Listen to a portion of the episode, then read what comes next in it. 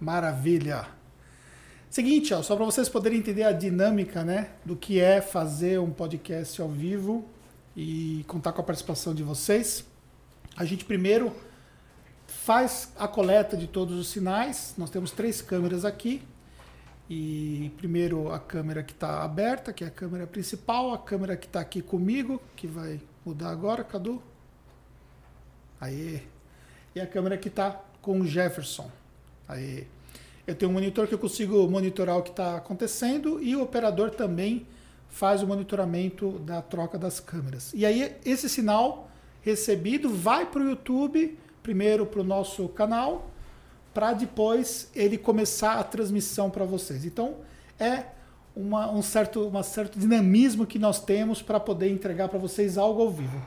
E nós estamos no novo formato de um novo formato. Né? Então nós inauguramos dentro do mercado contábil é, algum tempo atrás esse formato de podcast. Começamos lá atrás gravando no formato ainda experimental, aprendendo como que nós podíamos produzir, mas gravando os conteúdos e depois disponibilizando esses conteúdos para o mercado contábil depois de editado. Agora nós começamos a partir do último podcast, o podcast 22, começamos a produzir esse conteúdo ao vivo. E o Jefferson está aqui no podcast 23, onde voltamos a falar sobre vendas e vocês tendo a oportunidade de interagir com a gente e tendo a oportunidade então de ajudar a construção desse conteúdo. Eu acho que isso faz com que nós elevemos o, a importância desse conteúdo para a classe contábil, para todos aqueles que seguem o nosso trabalho, para um outro nível, que é a possibilidade de a gente ter um conteúdo de qualidade onde nós podemos realmente entregar valor para vocês. E aqui nessa mesa vocês podem ter certeza que eu sempre vou escolher pessoas que podem ajudar vocês com a experiência deles nesse formato que nós temos de podcast. Jefferson, primeiramente suas considerações preliminares aí antes de a gente começar o nosso bate-papo. Bem, primeiramente é um prazer, segunda vez que estou aqui, né? É, temos muito conteúdo gravado, mas sempre que tem um, um podcast a gente sabe que é algo diferente, algo que a gente consegue bater um papo mais descontraído, né? Então é sempre um prazer estar aí junto contigo. Maravilha. Você gravou o podcast comigo foram duas vezes antes? Uma vez. Foi só uma vez? Se eu não me engano, uma vez. É. Podcast a gente sabe Espera que um pouquinho é só que eu tô algo diferente. pegando aqui. Aqui eu consigo ver os comentários de vocês. Estou vendo aqui, por exemplo, o André Carlos está aqui junto com a gente, o Adalberto, a Jennifer, a BCV Contábil, o Jorge Regis, a Bit Finanças. Galera, é, depois nós vamos abrir para perguntas. Então vocês já fiquem com a gente aqui para a gente poder é, tornar mais eficiente esse conteúdo, tá bom? Vamos lá. Vamos falar sobre vendas, né? Não poderia ser diferente por conta do background que você acabou adquirindo aqui na Tactus, coordenando todas as ações da parte de vendas, né? E na área de vendas você está trabalhando quanto tempo? Desde 2016. Desde 2016. Então. É, não foi o ano inteiro de 2016, parte do ano, né? Tem aí uns três anos e meio, mais ou menos. É. E, cara, é, mudou muito a área de vendas de 2016 para cá? Ah, mudou, né? Mudou no sentido de ter mais ferramentas, a utilização de canais como o WhatsApp hoje é fundamental, então a gente percebe que para fazer processo de conversão, o WhatsApp hoje ele é muito mais é, decisivo do que era há 3, 4 anos atrás, né? quando a gente montou um, é, um departamento comercial. Então as coisas evoluíram e os clientes eles são mais imediatistas, eles querem as coisas muito mais rápida. Então um, você precisa otimizar o processo de vendas para você conseguir entregar um, aquilo que você quer, né? trazer o cliente para sua base de uma forma muito mais rápida. Né? Então é, o, o comportamento do consumidor em si mudou. Eu acredito que não é somente o comportamento para o mercado contábil. É, o comportamento do consumidor, por geral, ele mudou, né? E eu acho que nós evoluímos muito nesse período que nós tivemos que ficar todos em home office, né? Então, a- ficou muito mais difícil de atender os clientes pessoalmente. Então, é, eles transferiram toda essa bagagem, toda essa, essa, necessidade de ter o contato pela internet. Então, isso daí amplificou bastante a forma como lidamos ali com as vendas de um serviço contábil. E 2020, né, pulando um pouco o tempo, chegando em 2020, nós tivemos uma aceleração é, dos contatos através da internet. Você diria que a Tactus já havia se preparado para todo esse processo que nós estamos vivendo em 2020 muito antes disso? Ah, muito antes, né?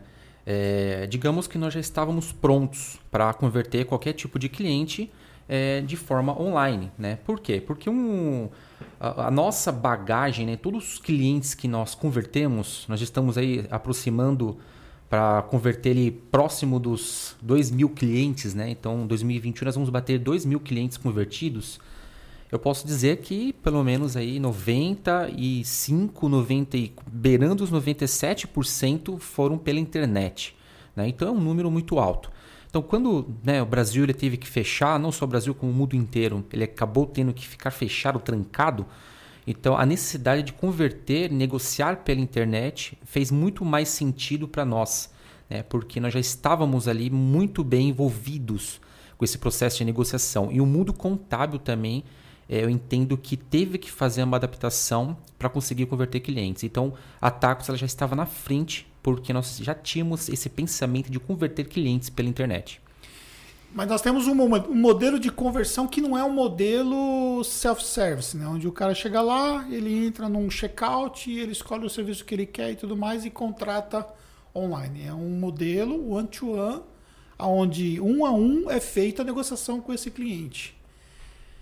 E explica um pouco para a galera poder entender que como que é realmente esse modelo um a um e como é o trabalho de vocês conseguirem escalar isso dentro da área de vendas? Tá, bacana. É, quando falamos de tipos de vendas de serviços contábeis, né? Vamos analisar assim. Digamos que você está ali num, num restaurante e tem aquela modalidade de self-service, que nem o Anderson falou agora. Então você chega lá, você escolhe su, su, su, o tipo de comida que você quer, você se serve, pesa, paga e você consome aquela comida, tá?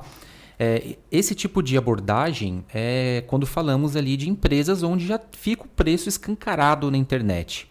Né? Então, a, as empresas elas é, já deixam o preço no site. Então, o cliente só tem o trabalho de fazer um, um, comparativo na internet, ela entra no site, contrata por lá e tem praticamente toda a parte de relacionamento com a contabilidade pelo site. Né?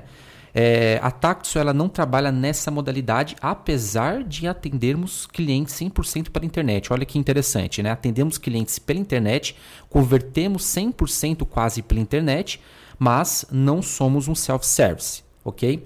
É, a Taxo é mais ou menos como se fosse um, um à la carte, digamos assim. Então a pessoa tem ali um cardápio e a pessoa ela vai escolher aquilo que ela quer de acordo com o que tem montado para ela, que são os planos que nós temos. Né?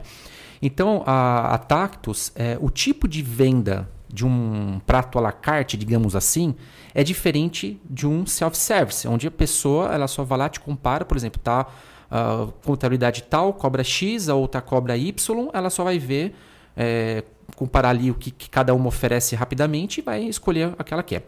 Com a Tactus não, a Tactus ela entra o poder da venda precisa trazer essa pessoa para a mesa de negociação, para aí sim a gente entrar com o processo de venda consultiva e transformar esse lead num cliente. Né? Então, os tipos de negócios que são fechados dessa forma são negócios que demandam um pouco mais de tempo. Existem outros tipos de contrato, né? digamos assim, um, vamos falar que são aqueles pratos mais gourmetizados da vida, que aí o processo de venda tem que ser muito mais consultivo do que um à la carte, que é o caso da Tactus. Aí tem que ter muito mais tempo é, de, de, de, de, conversa com esse cliente. Às vezes, um contrato para você fechar demora meses.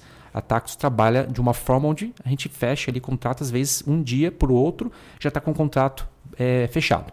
Então, é, esse, essa modalidade, é, é, apesar de ser um pouco mais simples do que a, outros tipos de negócios contábeis, né, que a gente fala parâmetro de honorário e tudo mais, é, necessita sim de ter ali uma equipe de vendas. Precisa bater um papo com ele pelo WhatsApp, precisa conversar por e-mail, precisa conversar ali, fazer um call, fazer um, uma ligação, ou de repente atender essa pessoa presencialmente. Então precisa de fato entrar com técnicas de vendas, ter uma equipe que saiba vender para de fato conseguir converter um cliente contábil.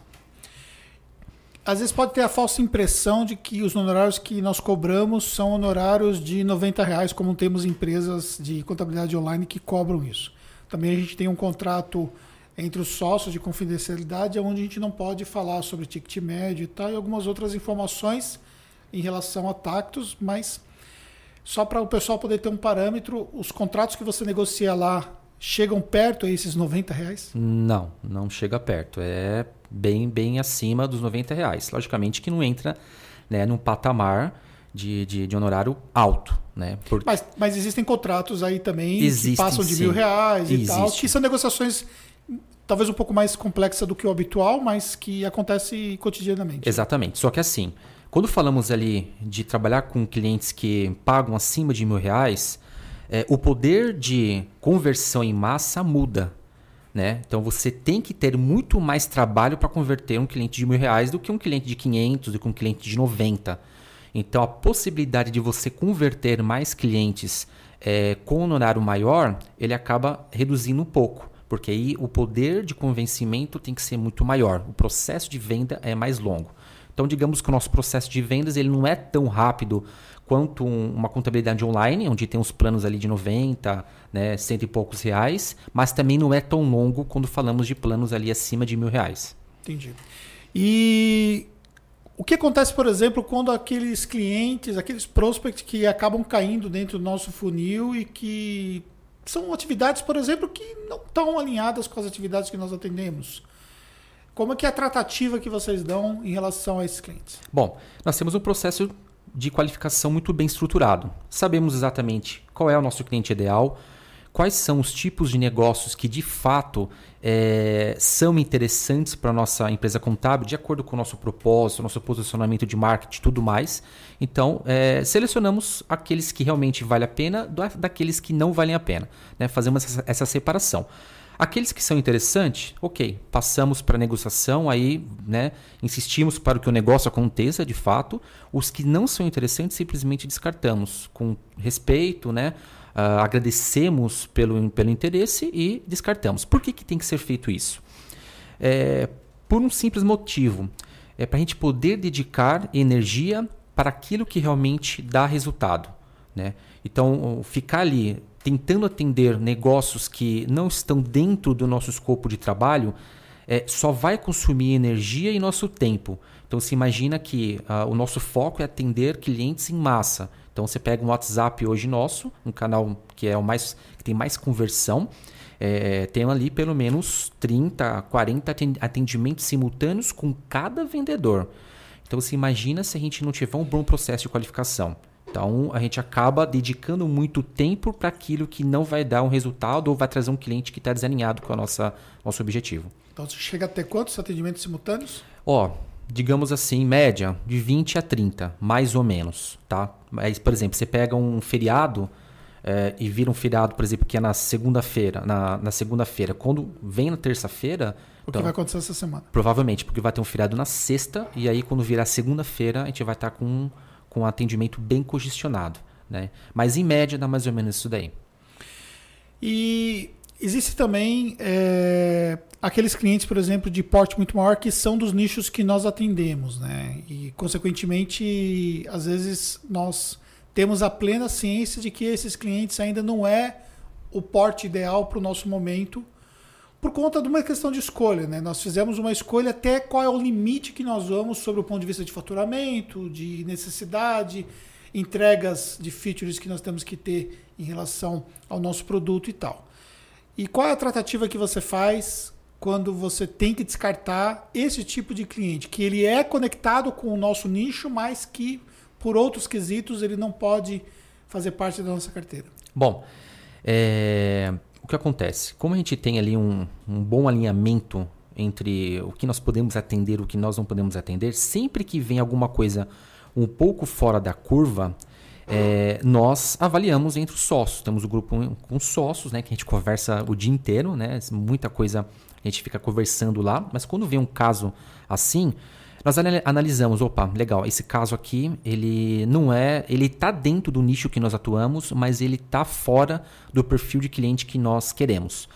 Mas a gente consegue mesmo assim ofertar alguma coisa que faça sentido para ele. A gente consegue de repente entrar com uma consultoria especializada para ele, oferecer um serviço que não necessariamente tenha que trazer ele para nossa base. A gente oferta uma coisa bacana, entrega um serviço legal, a gente tem ali um.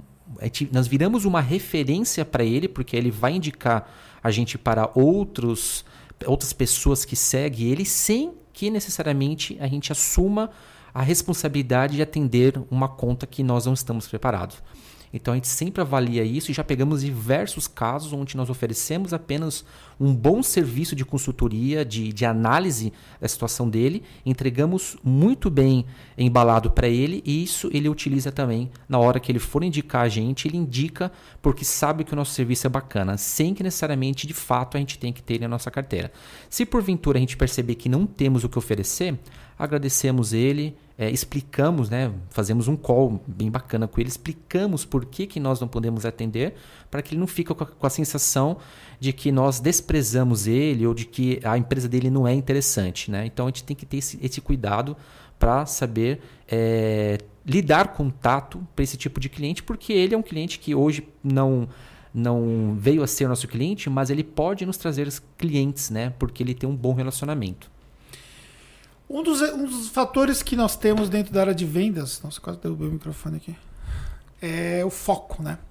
A gente está muito focado na execução dos processos. Então você tem pouco, pouca participação fora da área de vendas, do ponto de vista, por exemplo, operacional e tal, ainda que você tenha conhecimento das principais situações que acontecem e tal. É, como que primeiramente, como te ajuda o fato de você estar tá focado nas vendas a conseguir escalar resultados junto com o seu time? É, porque assim, foco é tudo. Se eu tiver que cuidar da parte de vendas, é, ajudar a trazer clientes, porque venda sozinho não faz tudo. Vendas precisa de marketing, ok? Se eu ainda tiver que me preocupar com um problema com funcionário, problema com estrutura, é, mudança para sede nova, é, toda aquela parte complexa de você trazer um, uma sede que é grande para uma sede muito maior, se eu for me preocupar com isso, eu vou perder o foco do que eu sei fazer de melhor, que é vender, motivar as pessoas a venderem, é, criar é, mecanismos para que cada vendedor consiga vender mais. Então eu me sinto é, legal, eu sei o que está acontecendo, mas eu fico blindado a me limitar somente a naquilo que eu tenho que entregar, que é trazer mais clientes. Então isso ajuda muito porque aí eu consigo, é, mais uma vez falando sobre energia, destinar as minhas energias para aquilo que eu sei fazer melhor e deixar que as, o, o, restante dos sócios, o restante da equipe, dediquem a energia deles para o que eles fazem melhor. Mas, paralelamente, para a galera poder entender, na sua função como sócio da Tactus, é, que tipo de, de decisões você participa? Bom, é, por exemplo, a decisão da nova sede foi algo que foi tomado né? Você lidou juntamente com a Fernanda, porque tem que correr atrás de papelada, tem que correr atrás dos lugares, enfim. É, mas, na hora que falou, galera, fechamos, agora nós precisamos de vocês. Então, foi eu, Cláudio, o Bruno de BH também, e lá nós tivemos várias e várias ideias. É, onde que é, cada um contribuiu com um pouco daquilo que enxergou como sendo de grande benefício para a empresa. Então, é, é, o, o, grupo dos sócios ele, ele, é bom por isso. Por quê? Porque o Anderson sozinho ele não consegue dar conta de tudo. Ele também, apesar de ele ser bom em muita coisa, ele não consegue ser bom em tudo. É, o Fernando é a mesma coisa, o Bruno é a mesma coisa, Cláudio eu. Então, cada um entrando ali, ajudando um pouco, consegue contribuir para que desse pouco de cada um se torne muito para a empresa. Então, é, é eu vejo que a, o meu papel como sócio é, ele é fundamental. Apesar de eu não estar ali ligado com as outras áreas, ele é fundamental para aquilo que eu sei fazer muito bem.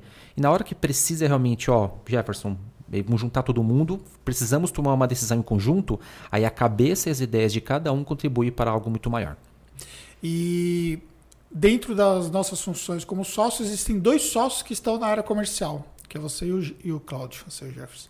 Você e o Cláudio, né? É, como é que vocês se dividem internamente lá na, nas funções para que vocês possam ter melhores resultados? É, na verdade tem o Bruno ainda, só que o Bruno ele toca é, ele BH, né? Então, toca BH, é, ele não está 100% dedicado, dedicado a vendas. a vendas, mas ele Mas as vendas de BH ele que coordena. Ele lá. que coordena. Logicamente com um volume menor do que nós temos aqui, mas ele também tem essa parte comercial, tem entrar dentro do grupo e tudo mais.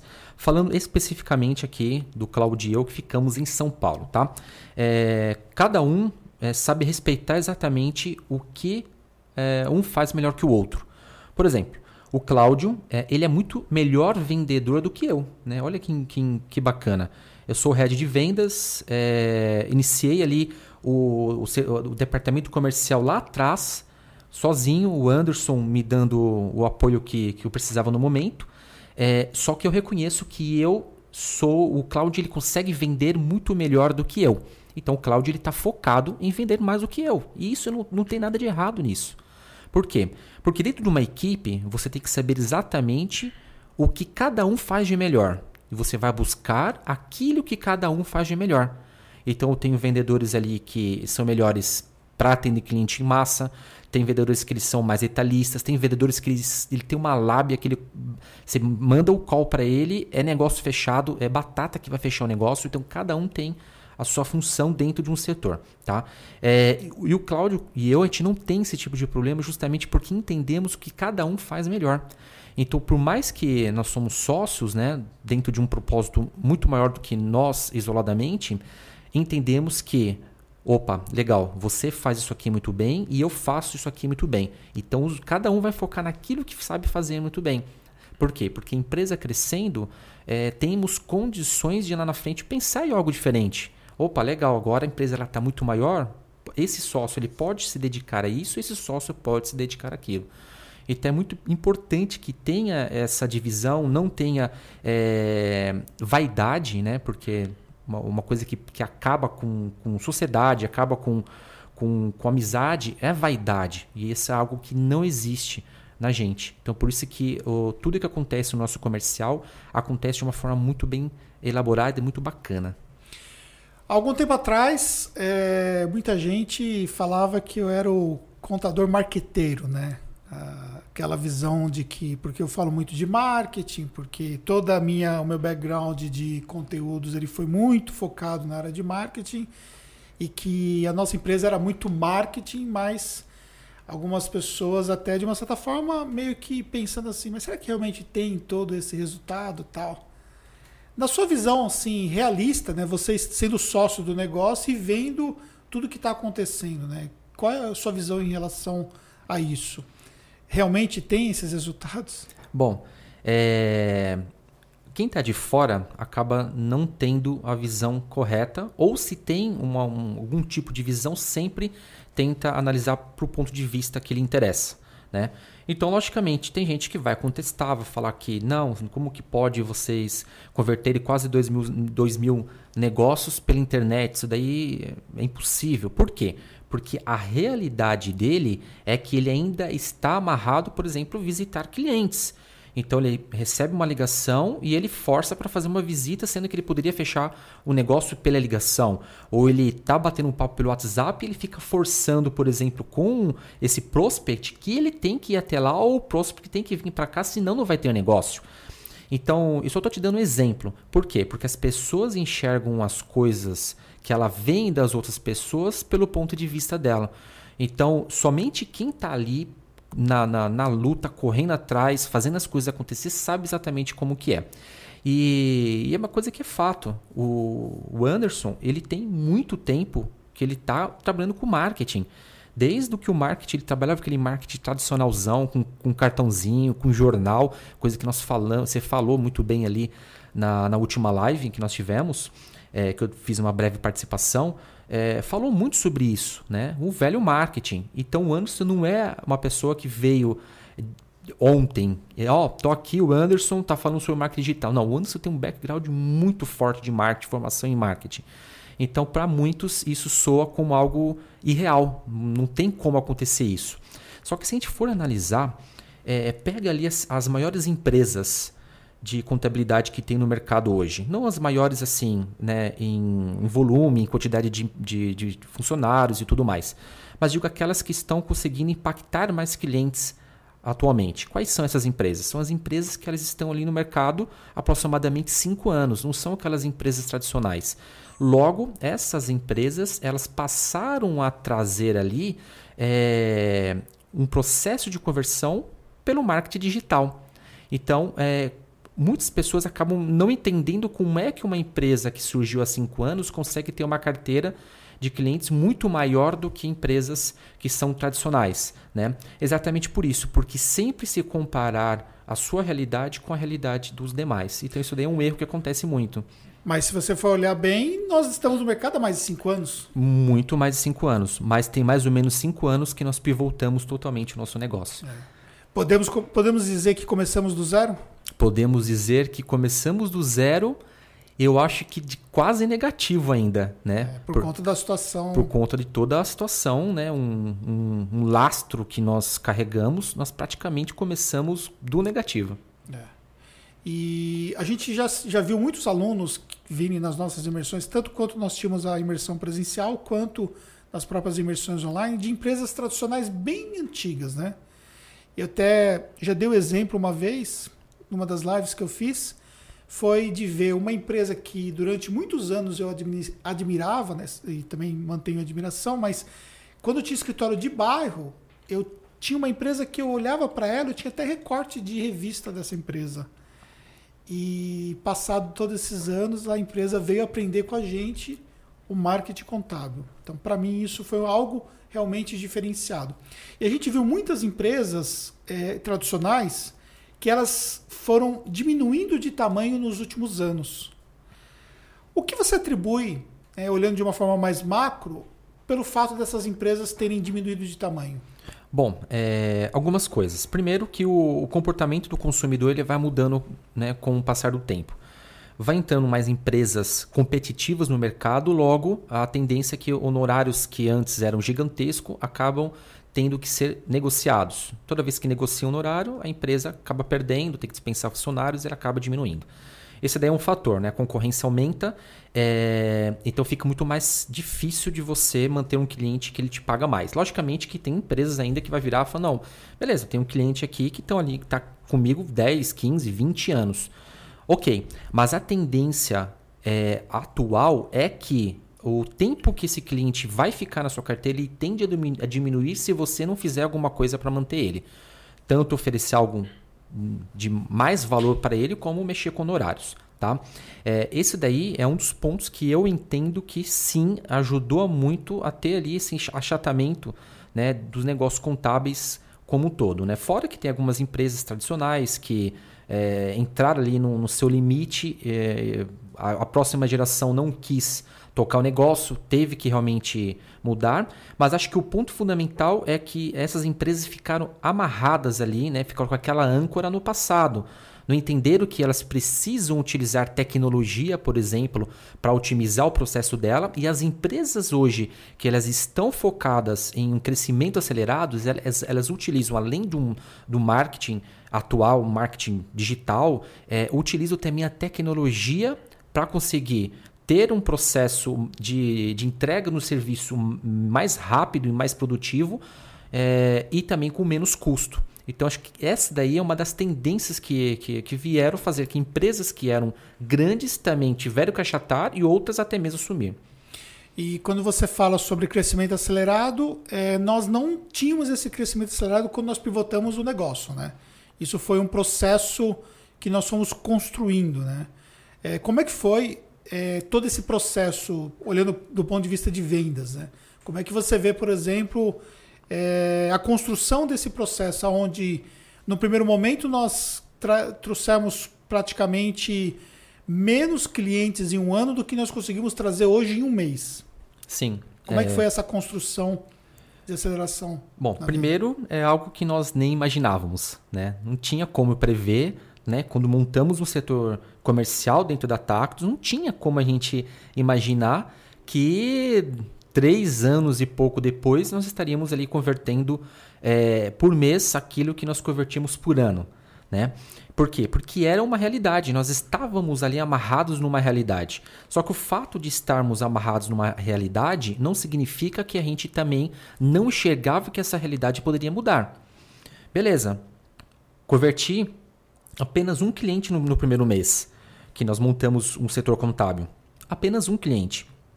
Se eu tivesse falado, não, beleza, é, converti um cliente, eu quero converter dois, hum, três não, a gente sentava e falava, cara, você converteu um, o próximo, a próxima barreira a quebrar é a barreira dos 5. A próxima barreira é dos 10. Aí já estamos convertendo 20, convertendo 30. Por quê? Porque a gente sempre teve é, ambição, né? E ambição não é algo errado. Não é errado você ter ambição, desde que essa ambição não te faça passar por cima de outras pessoas, né? Então a gente não passou por cima de, de nenhum outro escritório, de um outro colega no, do mercado contábil, a gente não passou por cima de ninguém. Mas a gente sempre teve ambição e sempre projetou a nossa empresa para um crescimento. Fechou um ano, opa, legal. O que, que a gente vai fazer para fechar o próximo ano muito melhor do que esse? Opa, fechamos o próximo ano muito melhor do que o outro. O que, que nós vamos fazer para melhorar o desempenho da nossa conversão nesse próximo ano. Então a gente sempre fechou um ano, já projetávamos o próximo ano. E foi assim que a gente foi conseguindo aumentar nossa projeção e enxergar novos horizontes para nossa empresa contábil. E aí você falou uma coisa importante sobre ambição, né? E a gente pode exemplificar em dois aspectos. Quantas vezes eu falei não vai pegar cliente desse escritório por ser amigo meu? E quantas vezes eu falei assim, não traz mais funcionário desse escritório por ser amigo meu? Às vezes, tipo assim, trouxe um, aí depois tinha outro, tinha outro, opa, uhum. vamos parar por aqui. Sim. Né? Sim. Por conta disso. Acho que essa questão de, de ter o respeito também dentro da, do círculo, né? Uma coisa assim, a gente. Isso é um jogo de mercado. Ninguém aqui é, tá jogando por jogar, né? A gente tá jogando, somos competitivos e ponto final. Claro. Entendeu? Se a gente não fosse competitivo, a gente não conseguiria estar tá sempre se provocando a chegar a outros níveis. E eu acho que ser competitivo é um dos elementos que ajuda você a chegar em outros níveis. Só que, ao mesmo tempo que você tem a ambição de crescer, mas você tem ali o respeito dentro da classe sobre que tipo de técnicas de marketing você vai utilizar, é, como que você vai ter ali uma estratégia que seja ética, né? Como é que você vai construir é, no mercado é, uma uma marca que realmente ela respeite regras de compliance. Quantas e quantas vezes nós perdemos um cliente porque aquele cliente quebrava o que o cliente queria fazer, quebrava as nossas regras de compliance. Sim. Entendeu? Às vezes com uma dor no coração, porque tipo assim, puta, meu, perder. Perdão, esse, esse cliente. Por causa do, de um problema tributário que o cara tá saindo porque a gente sabe porque vai Sim. pro outro lado da coisa. Enquanto que tem empresas contábeis que acabam aplicando isso. Mas o que, que a gente olha? A gente olha a construção de um negócio a longo prazo. A construção de um negócio que realmente a gente sabe que é, se tiver algum tipo de problema, que está sujeito a ter algum tipo de problema, ninguém é perfeito, mas não foi criado um tipo de problema, não foi criado é, uma condição tributária que possa, por exemplo, ali um dia o nome da Tactus ser colocado, ah, porque a Tactus ela criou uma condição tributária que não existe para beneficiar os seus clientes e para conseguir angariar clientes. Não, Exato. a gente angaria clientes hoje através do nosso trabalho de marketing bem feito. Isso, isso que eu ia falar. É, eu acho que isso daí é o grande benefício de você trabalhar com marketing digital, uhum. né? Por quê? Porque o marketing digital você consegue é, ir atrás daquele tipo de, de, de, de cliente que você quer. Então você não precisa, por exemplo, ofertar, ter uma oferta milagrosa, né? um serviço milagroso que vai ter uma economia absurda de impostos. Você não precisa pegar o telefone e começar a ligar ali para a carteira de cliente do seu colega. Você não precisa, por exemplo, é, trazer um funcionário que está vindo de um colega só para esse funcionário conseguir é, te trazer um, uns contatos de clientes que eu já vi isso acontecer, já ouvi relatos disso acontecer. Então a gente não precisa disso. Por quê? Porque o marketing contábil ele proporciona que você é, traga o cliente que você quer. Você escolhe o tipo de cliente que você quer. Exatamente por isso. Porque a partir do momento que você consegue escolher, você não precisa passar por cima de ninguém. Porque você está fazendo o seu trabalho. Você está fazendo as coisas tudo certinha. Se está vindo um cliente de um colega, beleza, ele é, esse, ele é muito colega meu, aí você avalia se, se é interessante trazer ou não, né? Você, né? Aí entra numa uma, uma coisa que é mais interna nossa. Se não é, põe para dentro. Entendeu? Porque você não está fazendo nada de errado. Você está mostrando para o mercado o que, que a sua empresa faz que talvez o seu colega não está fazendo. É. E uma outra coisa também que a gente sempre fez, eu sempre carreguei isso, né? E eu sei como que é a realidade contábil das empresas, porque eu já tive uma empresa contábil muito bagunçada. Na boa. Contabilidade atrasado, Sim. você sabe disso. Sim. Né? E, cara, é muito chato quando a gente, por exemplo, um colega nosso pega e fala assim e vê uma coisa que de repente não está bacana e, e, começa a queimar o nosso filme para aquele cliente que saiu, entendeu? Colocando na, na, na, situação de um, de um colega. Então, quando a gente pega uma empresa de uma empresa contábil e a gente percebe, por exemplo, que alguma coisa está faltando, ou faltou a contabilidade, ou errou em alguma coisa, a gente nunca vai queimar aquele para o cliente aquilo que, que aconteceu. A gente sempre vai falar com, com o contador e vai explicar a situação. E vai cara, é o seguinte, ó, isso aqui não está bacana, tal, tem que ajustar isso aqui e tal. Aí, ajusta aí, a gente vai fazendo aqui o, o serviço mensal, precisa o quê? 30 dias, tá bom para você fazer e tudo mais? Se colocando no lugar daquele colega tal.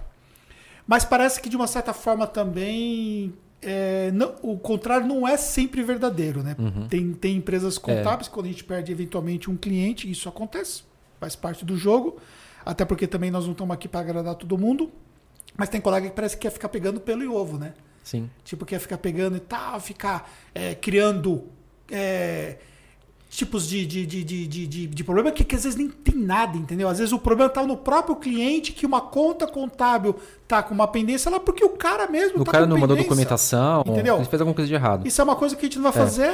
É que assim, a gente tem... É... Fazer, criar documento do zero para poder resolver o problema de um cliente. É, exatamente. É que nós temos como princípio não criar inimigos, né? É, o mercado ele é gigante. A gente não precisa de, de inimigo. É. Né? Concorrência, sim. Eu sempre falo, concorrência é, concorrência é bom.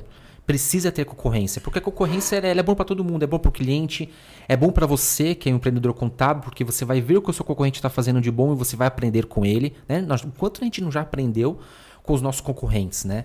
O quanto que os nossos concorrentes também nos motivou a melhorar o nosso próprio serviço. Sim, né? total. Então a gente não pode enxergar um concorrente como um inimigo. Só que assim, o que acontece? Pega o exemplo da Tactus, né? A Tactus, ela tem evidência. É, tem pessoas que vão olhar para a Tactus e falam, caramba, olha o que eles estão fazendo no mercado, quero aprender com eles. São a galera que procura você, consome seu conteúdo, segue a Tactus, é mesmo sendo concorrente, é fã do nosso trabalho. E tem aquela pessoa que ela olha e fala, não, ele é meu inimigo. O que ele está fazendo ali, ele está chamando a atenção do mercado e isso para mim não é bom. Em vez de aprender com o que ele está fazendo, não, eu vou fazer de tudo para conseguir é, prejudicar eles. Né? Isso daí é uma coisa que acontece a partir do momento que você passa a ser uma empresa que está em evidência. É só você pegar, tem quantas e quantas empresas dentro do mercado contábil que a partir do momento que se tornaram em evidência, é, acabou recebendo ali um, um muita, muito, muita, muitos empreendedores contábeis é, se voltaram contra essa empresa. Né? Então é a mesma coisa acontece com, com a gente. Infelizmente acontece. É, isso aconteceu com alunos, inclusive, né? Da nossa imersão, que depois que eles começaram a evoluir e tudo mais, fizeram vários cursos, começaram a evoluir por estarem numa, numa região né, que não bastava fazer muita coisa para se tornar evidente. E aí, consequentemente, começou a gerar problema, entendeu? Começou a gerar problema porque outros colegas viram aquilo e acharam que aquilo não, não, podia, não podia ser feito que não podia fazer marketing daquele jeito, enfim, esse tipo de situação.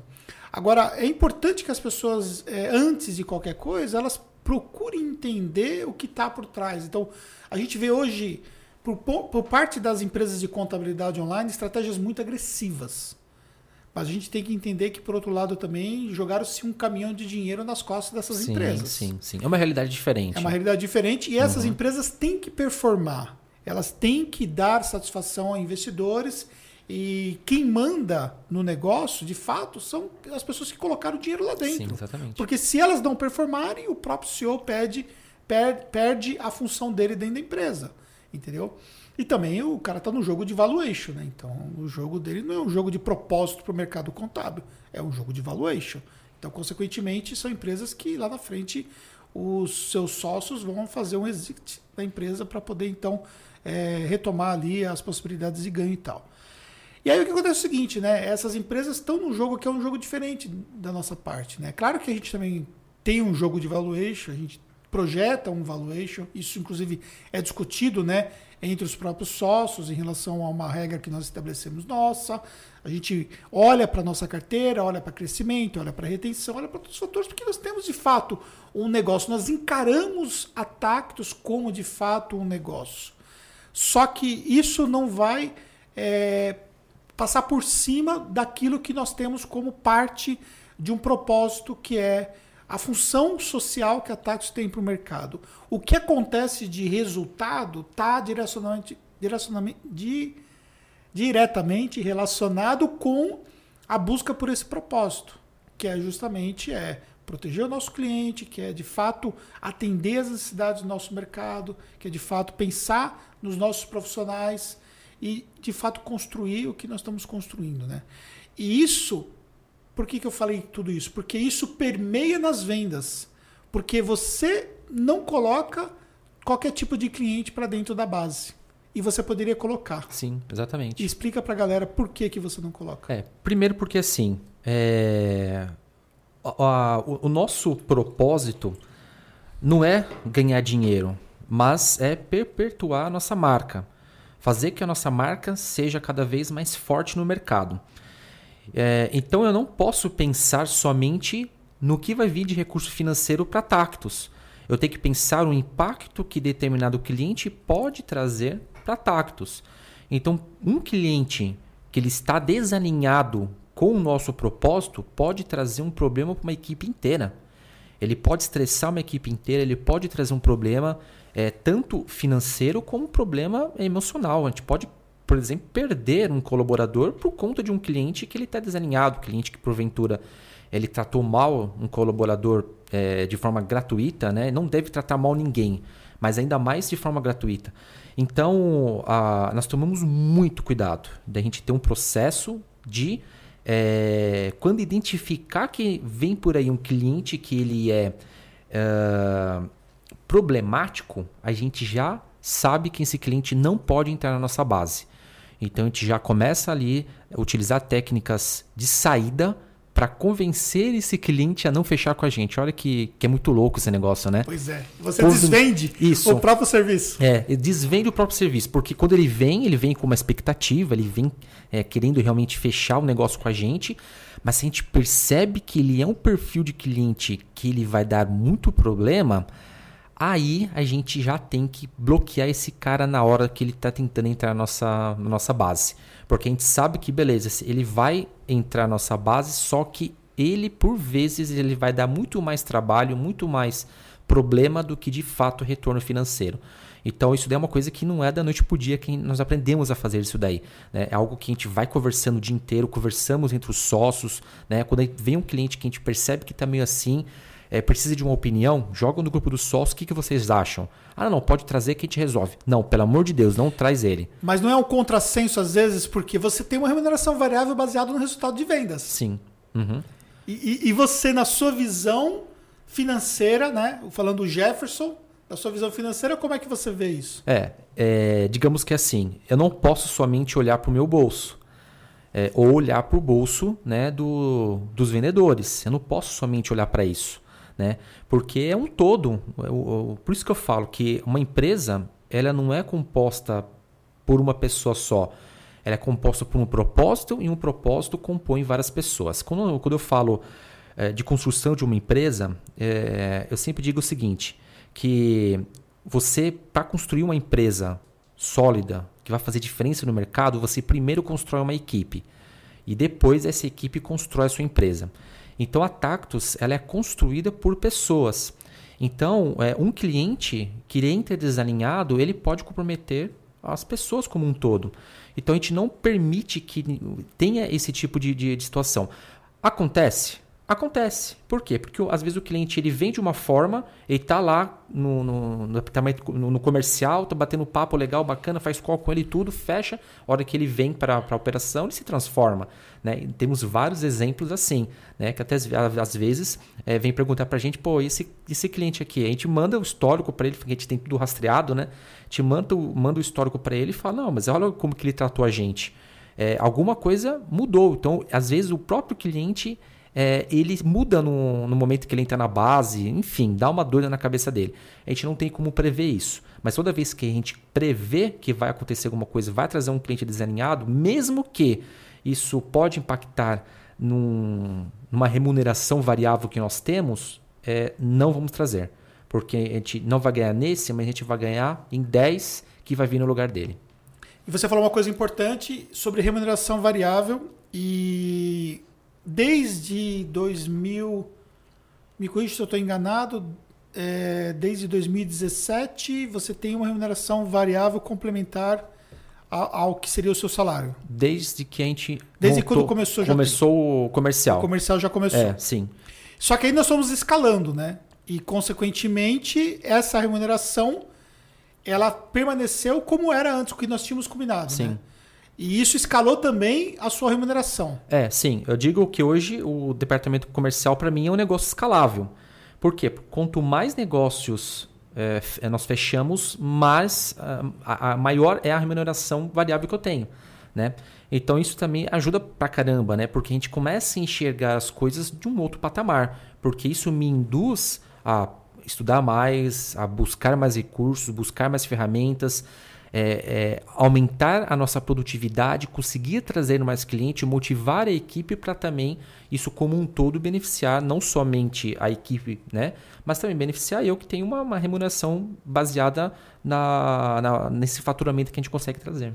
E esse tipo de proposta que eu tenho em relação, que eu costumo dizer é dividir para multiplicar sempre. Você acredita que isso permeia na empresa em diferentes facetas dela para que a gente possa chegar ao alto nível de performance? Ah, sem dúvida, porque assim, é, vamos falar, falar de vendas, né? O vendedor gosta de comissão, né? Então, se você quer ter um vendedor que ele vai dar o sangue, ele vai correr atrás para trazer cliente para você, você tem que dar uma remuneração para ele variável, né? Por quê? Porque ficar por ficar, ter somente um salário fixo, pode ser bacana, ele vai ficar contente agora, contente daqui um tempo, chega uma hora que perde sentido para ele. Então, você tem que sempre motivar uma pessoa. E isso que você faz é, comigo, né? É, e faz isso também com o Cláudio, né? O Cláudio também tem a remuneração semelhante à minha. É, isso ajuda para que a gente consiga dar sempre o nosso melhor. A gente nunca está ali no comodismo, porque a gente sempre também temos nossas ambições pessoais e sabemos que a empresa ela pode proporcionar isso a partir do momento que a gente consegue trazer melhores resultados. Que também acaba também, quando a gente fala também de remuneração variável, se estende também a todas as demais cadeias dentro da área de vendas, né? Exatamente. Não somente aos sócios. Tipo assim, os sócios estão ganhando. Não, não, não. Aí nosso SDR lá, dane-se, SDR não, não. Tá, tá, aqui só para poder fazer filtro de lead, né? Uhum. Todo mundo sai ganhando, inclusive Sim. o executor, né? Do serviço, Sim. a gente tem remuneração variável baseada no executor. É, exatamente. O que a gente percebeu que quando isso virou a chave, o nível de performance de execução na área é, operacional, na primeira fase da área operacional, que é a área de legalização, né?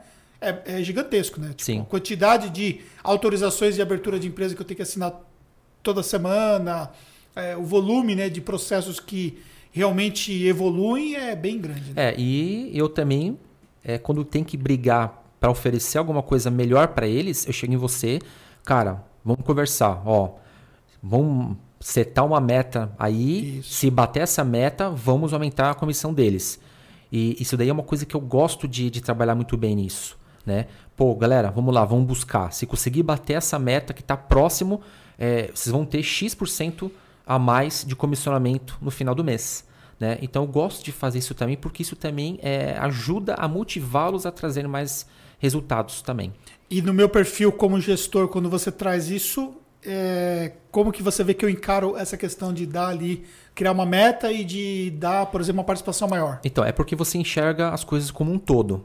Né? Se você for olhar somente ali o quanto que está pagando de comissionamento para o departamento comercial, que às vezes só o comissionamento pode representar um custo com o departamento inteiro do seu operacional, é, você pode olhar primeiro momento e falar: meu, não está fazendo sentido. Só que você enxerga as coisas como um todo. Você tem acesso ao cliente como um todo. Então você sabe que, beleza, isso aqui faz parte do CAC. Eu sei que está dentro do CAC. Esse cliente ele ficando X meses após o CAC, ele já passa a dar lucro para a empresa. Então você sempre enxerga as coisas numa visão diferente de que talvez quem está de fora vai enxergar. Aí você falou uma coisa bacana que é a questão do CAC. Né? A gente só consegue enxergar o CAC porque com base a uma série de números que eu consigo ter acesso e tudo mais.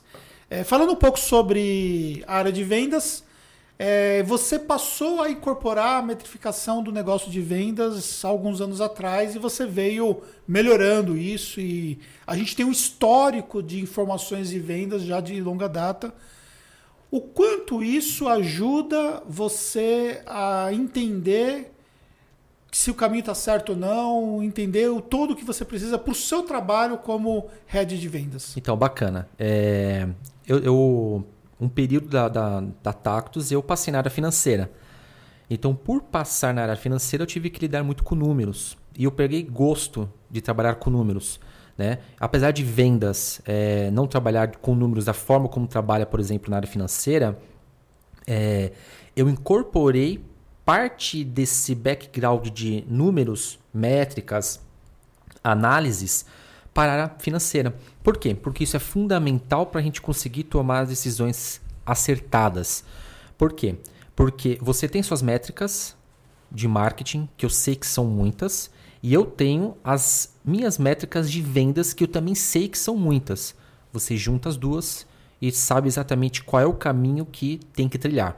Você junta as outras métricas, por exemplo, que você tem ali na área operacional, na área financeira e tudo mais, junta com marketing e vendas e você sabe exatamente aonde é que a sua empresa contábil está indo.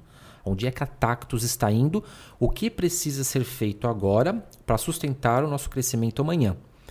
Então, eu vejo que é fundamental você ter os números em mãos. Eu, eu, eu, eu, vivo os números, então é o dia inteiro olhando os números, entendendo o que está acontecendo, eu tenho métricas diárias, eu tenho métricas semanais, eu tenho métricas mensais, justamente para eu entender exatamente o que está acontecendo, quais são os clientes que estão convertendo mais, quais são os nichos que estão performando melhor, porque nisso a gente consegue, em breve papo, pelo próprio WhatsApp, saber qual é o direcionamento que você tem que dar na área de marketing. Então você vê como que as coisas elas estão conectadas, né? É, o departamento comercial pode parecer um departamento apartado de todo o restante, mas ele está ao mesmo tempo conectado com um propósito é, como um todo. Porque o que sai aqui de números que eu consigo gerar para você é, te ajuda a você, primeiramente, tomar as decisões que precisa na área de marketing e também tomar decisões como um todo.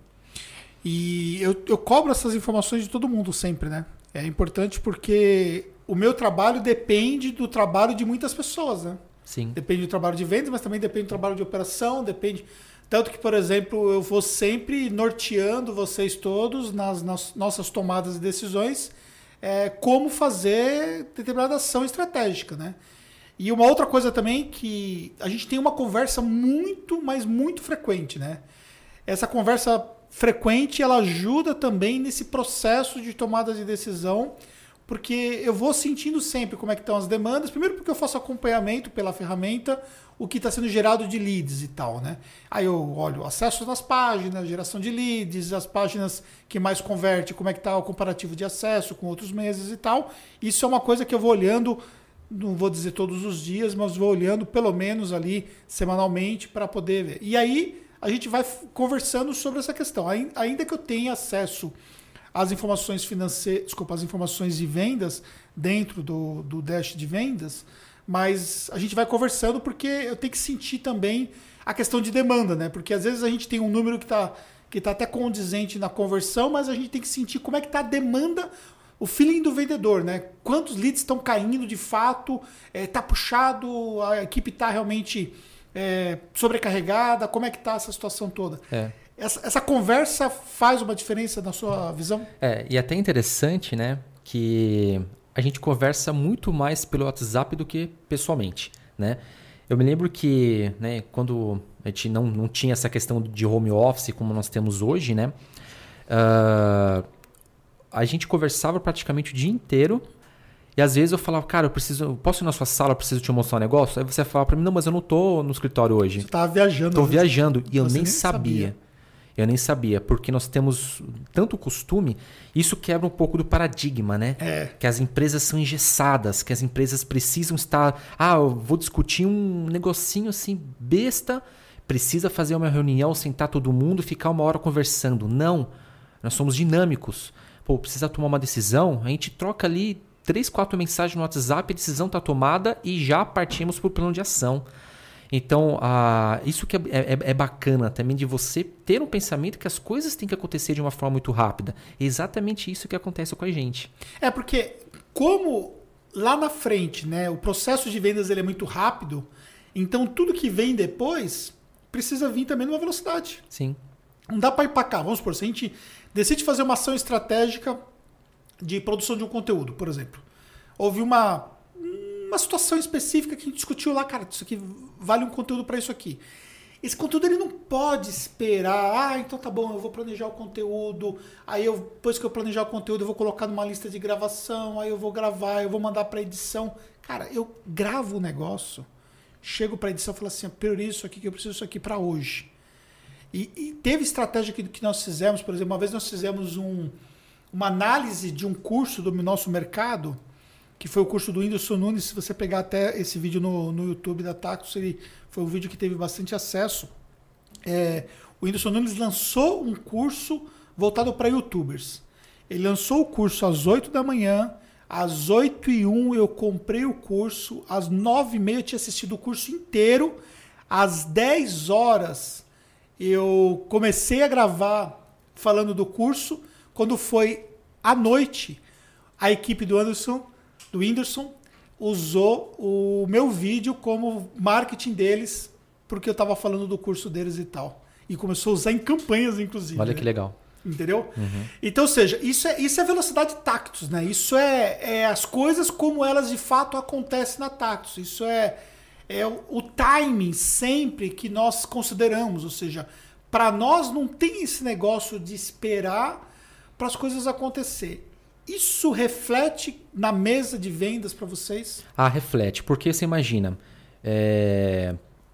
teve um assunto que, se eu não me engano, foi um assunto de alguma coisa que aconteceu no Mercado Livre, uma mudança que teve no Mercado Livre. Antes, olha que, olha que, que muito louco, antes Deu saber que tinha acontecido, você já acordou, gravou o vídeo, apareceu demanda no nosso WhatsApp e eu sequer sabia do problema. E aí eu fui pesquisar, pô, o que, que é isso? Conversando com, com, com, com o lead no, no WhatsApp, aí eu fui pesquisar no YouTube, eu caí no vídeo de quem? Da Tactus. Tinha gravado. Que tinha acabado de gravar. Então, ou seja, é as coisas têm que ser muito rápidas. Por quê? Porque nessa você consegue posicionar um conteúdo muito à frente dos demais. Isso acontece não somente quando algo que é urgente, uma coisa que mudou, enfim. É, por exemplo, um novo nicho que nós vamos atuar, nós precisamos nos posicionar antes de todo mundo. Nós enxergamos isso. Produzimos conteúdo e aí colocamos isso no, no, na internet, né, por várias formas, posicionamos antes de todo mundo. Aí depois que nós estamos muito bem posicionados, acaba aparecendo os players querendo também se posicionar e não tem mais mercado para eles. Ou se tem, fica somente com uma pequena fatia. Né? Tudo isso faz parte de uma estratégia e uma estratégia ágil que precisa ser feito. E a Tacos é conhecida por ser ágil nas estratégias dela. Uma coisa que a gente faz muito também, a gente fora dos horários, né? Não tem horário, né? Não tem horário, a gente troca informações. Ou eu encaminho para você alguns stores ou encaminho para você um print de alguma coisa, ou encaminho o WhatsApp com um link de alguma coisa, às vezes, tipo, cara, está aleatoriamente viajando, descansando. não tem, na verdade, uma barreira que a gente criou, tipo assim, cara, tu fala comigo somente até as 18 horas de sexta-feira, depois esquece, né? Não existe isso. A gente está sempre discutindo alguma coisa assim. Às vezes não é nem discutir, às vezes só compartilhando entre todos nós. Isso não se reflete somente entre eu e você, mas no grupo de sócios, às vezes uma coisa que eu mando direto pro Bruno e por aí vai. É...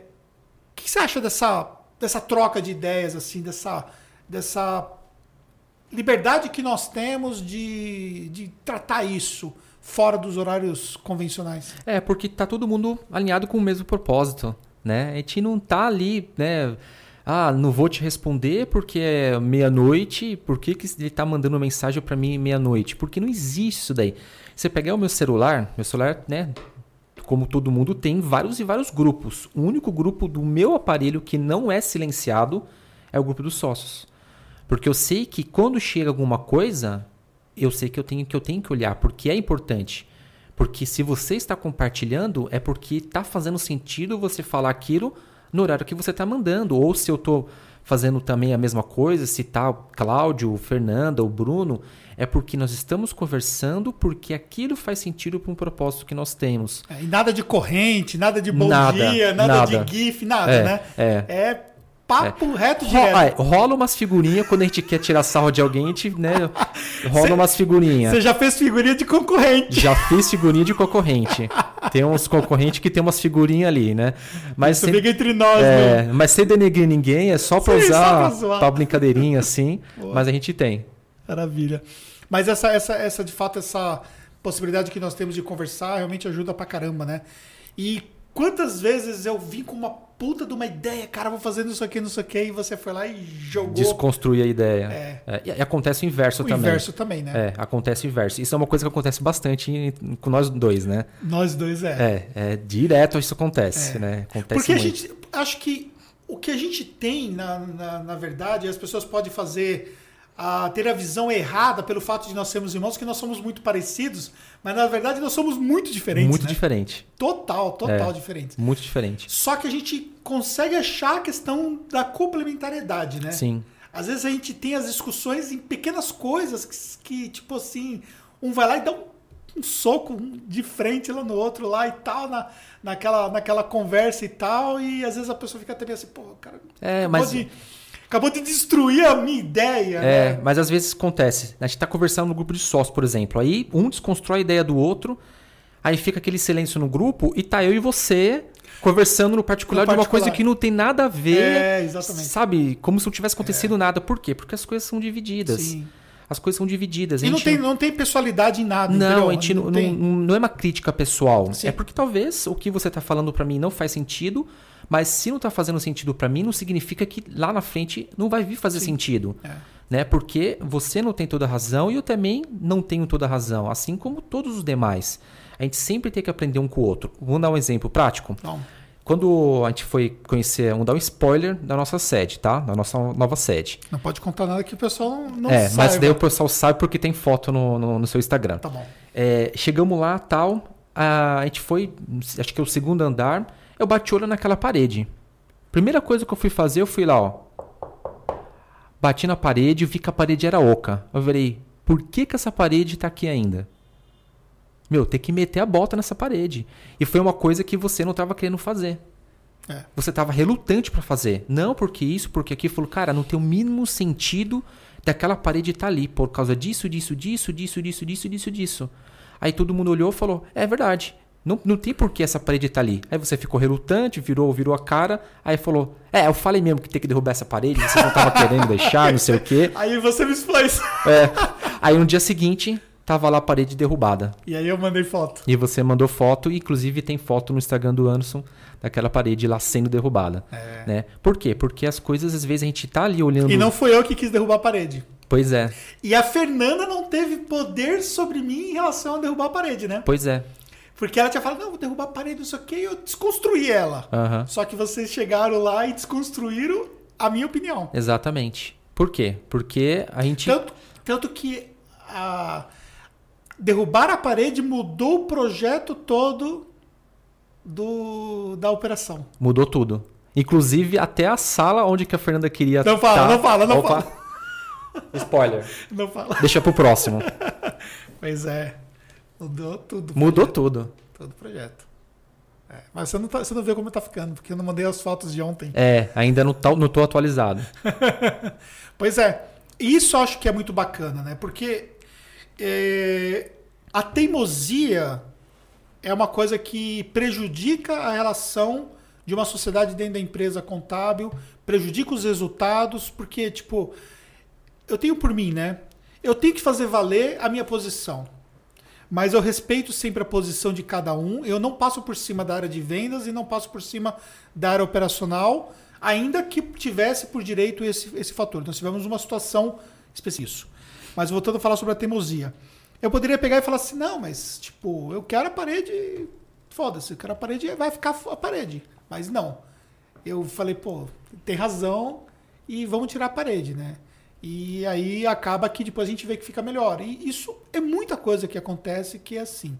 E aí acaba que isso se isso é para todo mundo, né? Todo mundo tem essa questão de não se apegar. A gente criou culturalmente isso entre nós. Acho que nós amadurecemos para esse processo para sair fora da vaidade, como você falou, né? Sair fora daquele ego que ele pode ser nocivo para poder pensar em algo maior que é o propósito. né? Exato. É, se for ver, é, estamos juntos há 23 para 24 anos, né? Trabalhar entre irmãos, né? Às vezes você pega os irmãos ali que ficam um ano, dois, vai ter que desfazer a sociedade, né? Entra numa sociedade achando que vai ser mil maravilhas, passa o segundo ano, já vê que não é aquilo. E não é à toa. É porque a gente sempre tem que entender o lado do outro, tem que saber, pô, né? Não, ele tá certo nisso, eu tô errado naquilo. É, e vice-versa. Porque nem sempre você está certo e nem sempre eu estou errado. E a gente tem que saber a hora que a gente tem que é, entender e confiar também no que a, a outra pessoa está falando. Né? Tem que ter confiança. Eu tenho que ter confiança no que você fala e você tem que ter confiança também no que eu falo. Porque você pode ser muito melhor do que eu no que você fala, você fala com propriedade, eu confio naquilo que você fala. A minha área, eu sei o que, o que, o que acontece e você tem que confiar naquilo que eu falo também. Né? Então, por isso que as coisas dão certo. E falando sobre essa questão de não passar por cima, que eu falei que ia dar um exemplo, é, numa situação que nós tivemos, onde tivemos que fazer uma dispensa, né? E eu poderia ter dispensado diretamente.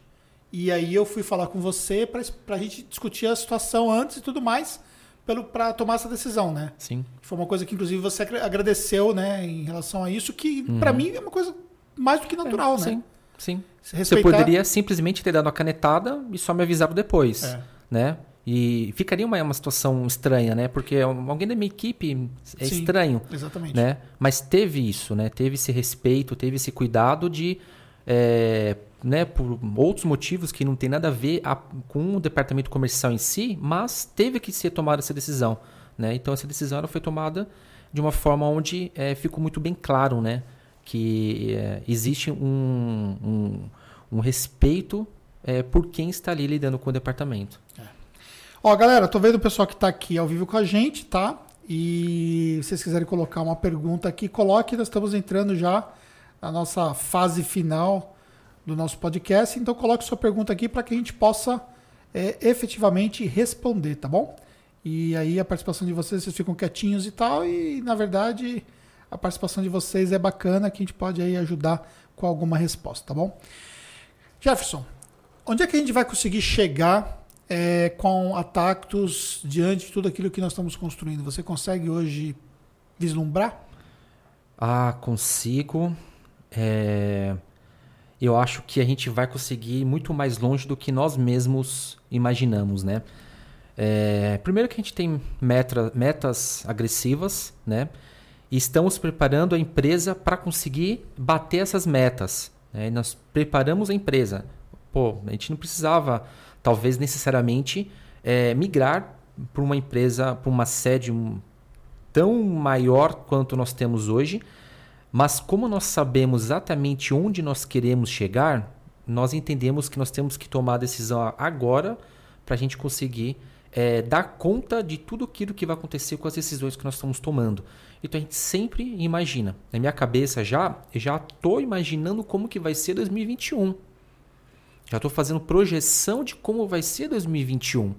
com base naquilo, naquilo que a gente já conseguiu conquistar em 2020. Então, eu vejo que a gente consegue ir muito, mas muito longe, muito acima daquilo que a gente já conseguiu construir até agora. A própria mudança de sede tem a ver com esse projeto de projeção, né? Exatamente. A gente, na verdade, por mais que aqui está apertado o espaço físico que nós temos, mas nós vamos para um espaço físico que é muito maior, né? Muito maior. Muito maior. Então, é. ou seja, e considerando também que ainda tem uma galera gigantesca que está em home office, né? O seu time todo está em home office desde março. Né? Desde março. Você veio aqui até hoje somente para para fazer a gravação, as gravações é, ou para aula da imersão, aula da imersão e tudo é. mais, né? É tanto que o Cláudio Desde março eu não, não vi o Cláudio. Não via, né? É, não Você vi foi ver lá no dia da visita da sede. Na visita da sede. É. Eu também não vi o Cláudio desde aquela época, a gente não se via, né? É. Então, ou seja, todo o nosso time de vendas está tá em home office desde quando começou essa questão toda. Exato.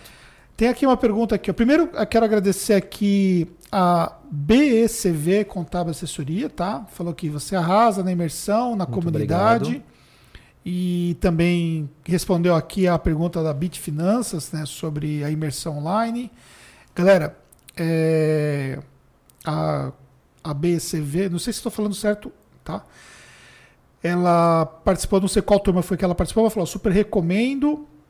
Claro que os resultados não são imediatos, mas temos de perseverar para acreditar.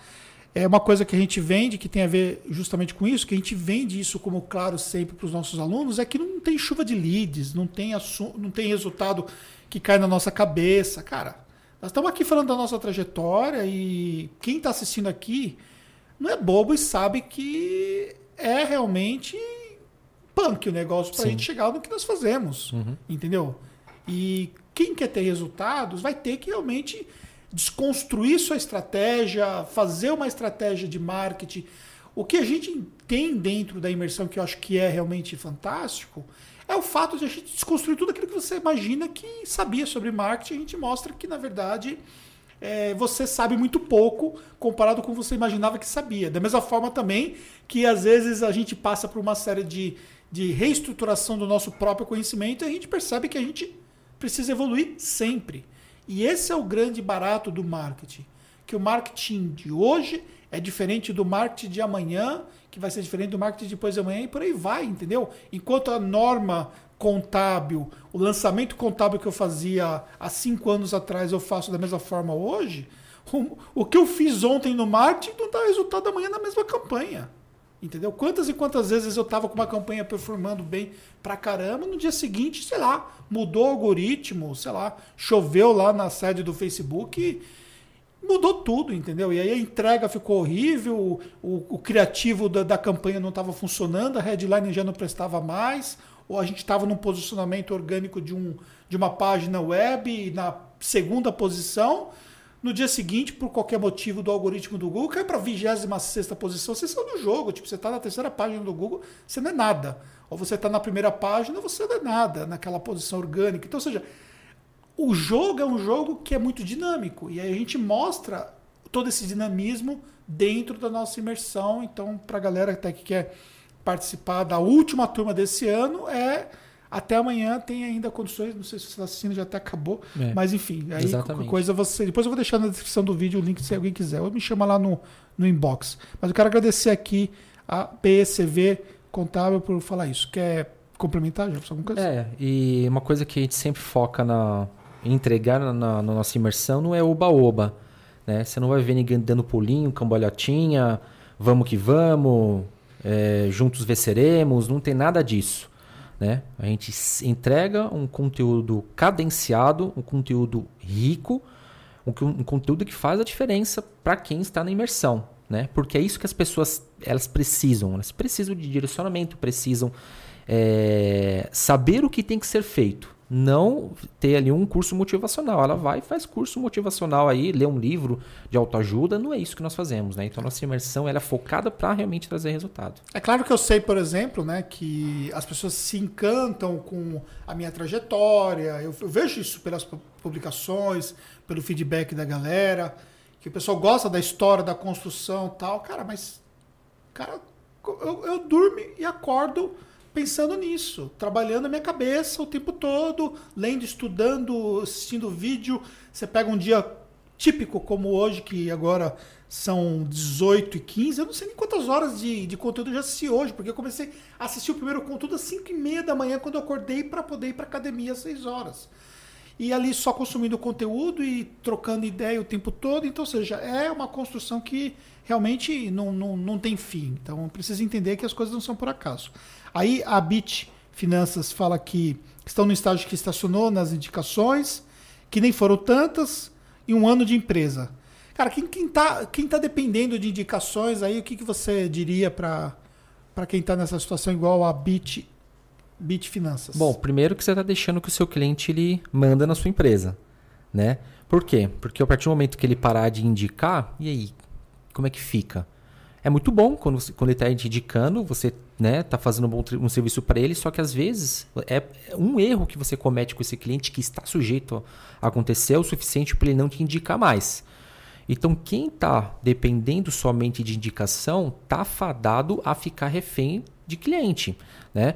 Eu não falo que indicação, você depender de indicação é errado. Depender de indicação, não. Você ter indicação dentro do seu processo de conversão é errado. Não, é fundamental. A gente tem indicação. Demais. Por quê? Porque o cliente que indica cliente é aquele cliente que ele validou a sua operação, ele fala para o mercado que a sua operação é muito boa, seu serviço é bom, por isso que ele está indicando.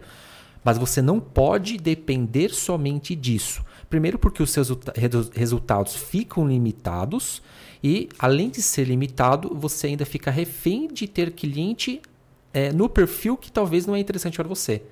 Quando você faz um marketing efetivo, você passa a é, selecionar, a buscar o perfil de cliente ideal para o seu escritório de contabilidade. E aí aquela famosa frase, né? É, para quem não sabe onde quer ir, qualquer caminho serve.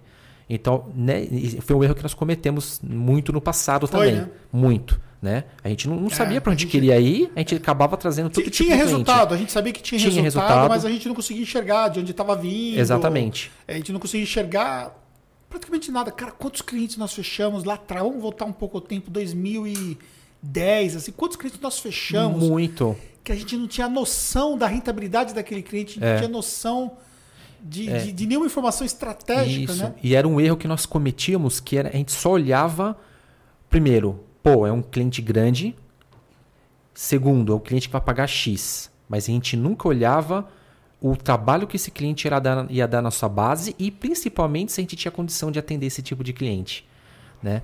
Então a gente cometeu esse erro a rodo, porque a gente não tinha ali um, um, um perfil de cliente que realmente era o ideal para nossa empresa. E quando a Fernanda chega e vê que o cliente está desalinhado, o que, que ela fala no grupo de sócios? Ela já esculacha já. Vai mandar para fora. Vai mandar para fora. Claro que, obviamente, a gente não vai chegar para o cliente e vai ter um processo de entrada, tem um processo de saída. Sim. Tem um contrato de prestação de serviço, tem ali um tempo, né, que a gente precisa avisar o cliente e vai ser realmente é, vai ser feito o distrato desse contrato com esse cliente. Pronto, acabou. Existem alguns aspectos que vão ser sempre respeitados na nossa empresa, entendeu? Porque o contrário também é verdadeiro. Da mesma forma também que você não está atendendo a expectativa do seu cliente, o seu cliente vai ficar lá o quê? Por amizade? Não, ele vai embora. Ele vai embora, entendeu? A vida não é um conto de fadas, não. A gente precisa entender que é negócio, que é uma realidade, entendeu? Então, existe uma relação que é uma relação de mão dupla, existe uma relação bilateral. E se você está sujeito a perder aquele cliente, você também tem o direito, por exemplo, de fazer o distrato. Só que precisa ter uma regra para isso. Você tem uma, uma forma de você fazer isso que possa, por exemplo, ter o menor impacto negativo. Mas às vezes é até melhor que tenha um impacto negativo do que você ficar com um cliente, por exemplo, que é inadimplente, que estressa sua, sua, sua base de, de profissionais, que não tem respeito pela sua marca, que vive reclamando, que te consome isso. uma energia, né? É, só que isso daí é uma coisa que é uma maturidade que nós adquirimos com o tempo. Porque a gente não tinha essa maturidade lá atrás. A gente sempre ficava refém de cliente. Pô, se a gente perder esse cliente, esse cliente vai representar X% do nosso, do nosso, do nosso faturamento e aí a gente tinha que abrir a perna para ele de novo. Lembra quando, quando a gente foi para aquela reunião lá? Que a gente tinha um contrato de 20 mil reais e os caras falaram para a gente que ia fazer o contrato, acho que era para 7 mil, alguma coisa assim. Lembro. Que eu chamei você para ir para a reunião, nós uhum. entramos no. Entramos num, que era um restaurante, né? Sim. Que, fala restaurante, pensa que é um restaurante, restaurantezinho de, de esquina, né? Aham. Era um mega restaurante. Era o maior restaurante da América Latina. É, já foi, né? Já De- foi. é, depois, quando tava com É. a gente, ainda era, depois ele foi perdendo espaço e É. tal. Mas nós chegamos lá e tal. Aí veio uma mulher que a gente. Nós conhecíamos ela? Uhum. Não conhecíamos ela, né? Um advogadozinho que. que sou advogado da empresa, eu sou fulana de tal. Eu e você. É. E aí ele virou pra, ela virou pra gente e falou assim, tá, porque. Não, o advogado virou, né? Pra gente, tá, porque vocês estão pag- estão pagando du- 20 mil reais pra vocês, não sei o quê, não sei o quê, não sei o quê. Eu chamei vocês pra reunião pra falar que a partir de agora a gente vai pagar, acho que era seis. Era coisa assim, era ridículo. Era ridículo. Era ridículo. E aí eu virei eu só levantei, falei assim, vocês chamaram só pra falar isso? Levantei da mesa e falei, então a reunião acabou por aqui, pode mandar retirar a documentação. Pegamos, fomos embora e. É. É, e, faz, e esse cliente na época fez diferença pra gente. Claro, 20 mil reais, né? Fez a diferença. 20 mil reais. A gente tinha dois profissionais trabalhando para esse cliente. Tinha dois profissionais alocados lá, inclusive. É, local lá. E, e, e foi demais, né? É. No dia seguinte, eu mandei um profissional embora e trouxe o outro profissional e a gente simplesmente bloqueou todo o atendimento, porque, além de tudo, esse cara não pagou mais, né? Não pagou mais. Além de tudo, não pagou É. mais ela- e eles ficaram ameaçando a gente. Exatamente. Ficaram ameaçando a gente. Quantos e quantos e-mails ela mandou, aquele advogadozinho lá que, que, que pegou e ficou ameaçando a gente lá e tudo mais, não desmerecendo a classe de advogado, Sim, mas a- claro. a, a partir do momento que o cara chama dois profissionais para querer achar que por ser advogado a gente vai abaixar, mas não, tudo bem, 6 mil reais, né? Você paga 20 é muito, né? 6 mil reais é muito. Então, É, na verdade, ele denegriu a, a nossa classe, né? É, a com a classe gente, de- entendeu? denegriu aí- o escritório, então. E aí, né? outra coisa, né? O cliente mesmo que sempre tratou com a gente nem apareceu Pulou na reunião, fora, né? Nem pulou sabia fora. quem eram as pessoas que estavam ali naquela mesa e que se autonomearam como tendo é, assumido né, a gestão. Exato. Tipo, ninguém chamou a gente, ó, seguinte, você vai falar com o fulano, com o ciclano, eles são pessoas assim que nem sabia quem eram as pessoas, cara. Exato. Nem sabia quem eram as pessoas, entendeu? E depois ele ficou ameaçando a gente. Que fim que deu? Pois é. A empresa fechou, Fechou as as portas. portas. E ainda ficamos, fi- ficou devendo uma Ficou grana devendo. pra gente. Ficou devendo, porque já estava devendo, né? E a É. gente bloqueou o serviço e não fizemos nada. É, e isso daí foi um erro. O erro é depender de cliente. Isso. Erro é, é você abrir perna para cliente, É. né? É, é, às vezes é muito melhor, a gente, tem, a gente mudou, né? A gente pivotou nossa empresa Total. por quê? Entendemos que é muito melhor, às vezes, colocar 50 clientes no lugar de dois, três clientes que pagam um honorário altíssimo, mas dá uma, um trabalho alto pra gente. Né? É, você, você tendo uma carteira de clientes de honorários mais altos, te obriga você é, diversificar a carteira de honorários mais alto. Uhum. Então, ou seja, você tem carteira de, de honorário de 2 mil reais. O que você não pode ter é 10 clientes que pagam 2 mil reais, que te gera 20 mil de faturamento, e é- o restante do seu outro faturamento todo é outros 10 mil reais que está pulverizado. É. Você tem mais de 50% da sua carteira presa com um volume de clientes muito pequeno. É. E é o que eu sempre falo, inclusive tem uma aula minha sobre carteira pulverizada e carteira concentrada Concentrada dentro É. da comunidade? dentro da comunidade, onde explico qual que é o risco de você ter cada tipo de carteira para a pessoa meio que se situar e entender onde é que, onde é que ela está levando a empresa contábil dela, é, qual que é o rumo que ela está levando Levando. a empresa contábil dela. Show. Vamos ver aqui se tem mais perguntas. Ah, deixa eu ver aqui que eu até me perdi, galera. Espera só um pouquinho. Ah, concorrência sim, inimigo jamais. A imersão dos possibilita a possibilidade de prospecção, além das indicações, para mim, fez e faz muito sentido. Obrigado mais uma vez. O Ronaldo que está sempre aqui, alinhar clientes antes de entrar na base é fundamental, porque depois que entrou e não tiver alinhado, aí complica. Pois é. Aí o que você falou, que às vezes o cliente, a gente acaba se enganando com o cliente. Acaba se enganando. Uhum. é, isso faz parte do jogo, É. mesmo tendo um filtro, né? Qual a média de atendimento de leads por colaborador no comercial, David? É, mais ou menos de 20 a 30 por pessoa, por, por, por vendedor, Por dia. por closer, né? Por dia. Não, por dia. É, por exemplo, o atendimento simultâneo, Simultâneo. no WhatsApp vai mais ou menos durante isso. o dia, mais ou menos. É, vai mais porque a gente tem outros canais, né? A gente tem Ah. um formulário, a gente tem e-mail e tudo mais. Qual seria o melhor canal para gerar leads? Instagram, Face, Google Ads? Cara, depende, Leandro, de, de muitos fatores, né? todos eles geram resultados, mas depende do perfil de clientes e depende também é, do momento desse cara. Por exemplo, a gente tem leads que vêm pelo Instagram que estão no momento aquecido de compra e que o cara já vem já. Já fecha pelo próprio Instagram. Pelo próprio Instagram. É. Na verdade, assim, é, o melhor canal é o canal que o cliente quer bater o martelo contigo. Logicamente, assim, o processo de atração é outra coisa. Então, você pode fazer um processo de atração por um conteúdo no, no YouTube, no Facebook, no Instagram, um artigo que você faz. Você pode colocar um, um dinheiro para impulsionar né, uma mídia que você quer. Mas é, o fechamento pode acontecer em vários lugares. Então, não tem um, um, um local melhor. Logicamente que tem canais que ele tem um processo de conversão mais efetivo, como por exemplo o próprio WhatsApp. Né? O WhatsApp é um campeão de vendas. Né? Mas não desmerece, por exemplo, o Instagram. O Instagram é o dia inteiro batendo é, martelo pelo próprio Instagram. Isso, exatamente.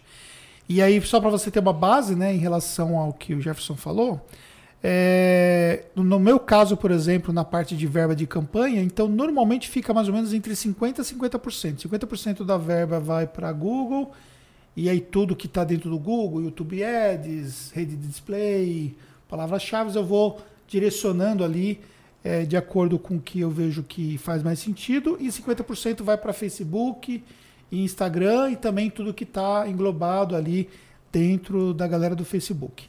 E isso às vezes vai 60-40, às vezes inverte 60-40 para um lado, 60-40 para o outro, depois inverte, mas não foge muito disso. Assim. Eu não tenho uma relação muito diferente, onde eu olharia assim, por exemplo, putz, eu mandei 90% da minha verba para o Google e só 10% da minha verba foi para o Facebook. Não, eu estou sempre ali mais ou menos bem equalizado. Mas isso tem a ver com a, com a estratégia que, que eu desenvolvi, né? É, como é que cada verba ela vai performar melhor de acordo com a estratégia de funil que nós temos. Então eu vou enxergando isso e vou direcionando para poder então tomar a decisão de como que eu vou ali fragmentar ali os meus investimentos. Né? O Vladson falou sobre essa aula de carteira concentrada versus pulverizada, existe alguma correlação com a segmentação da carteira? É, não necessariamente, é uma análise da carteira em si. Logicamente, quando você vai trabalhar de forma segmentada, de forma nichada, você já consegue prever isso daí. Por quê? Você vai trabalhar de forma nichada, você sabe exatamente quanto é que aquele nicho pode pagar de honorários. Então é muito mais fácil de você fazer uma composição de carteira ao longo do tempo. É, mas a aula em si, ela mostra, é, primeiro, qual que é o desafio em você ter uma carteira altamente concentrada e pouco pulverizada, né? É, e qual que é uma relação aceitável ou até mesmo a relação ideal de você ter esse tipo de carteira. Muito bem. É isso aí. O Vasco falou que assistiu a sala, teve essa dúvida, show de bola. Para quem está começando, vale a pena investir na propaganda em redes sociais? Então, é, você precisa entender Primeiro, como é que funciona a questão da utilização de propaganda, porque não é simplesmente ir lá e fazer um impulsionamento específico de uma publicação, né? É você entender se você já trouxe o público, para quem você vai impulsionar, que tipo de publicação vale a pena impulsionar. É, eu acho que no primeiro momento, para quem está começando, primeiro é estudar o que é que você pode aprender sobre marketing contábil, para depois você ir para o campo de batalha e começar a testar as coisas e tal. Senão você vai gastar muito dinheiro com coisa que não vai te gerar um resultado e, consequentemente, isso é, acaba implicando em você desperdiçar.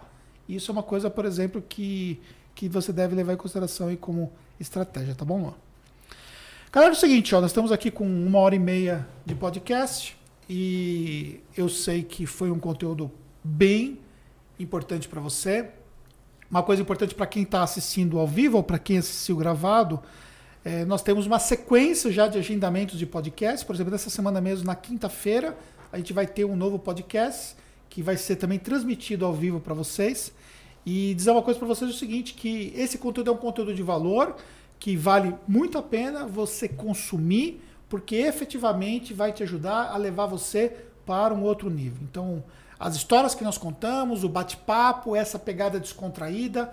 Nós temos aqui um investimento de estrutura para entregar a você é, uma maneira de você conseguir entender que você pode realmente consumir esse conteúdo, a distribuição desse conteúdo que é feito depois, ou seja, para elevar o nosso nível de conteúdo para um outro nível e ajudar você aí a ter melhores resultados. Então, é, esse novo formato com a entrega ao vivo realmente é uma nova pegada que nós vamos apostar daqui para frente aqui na nossa estratégia, tá bom?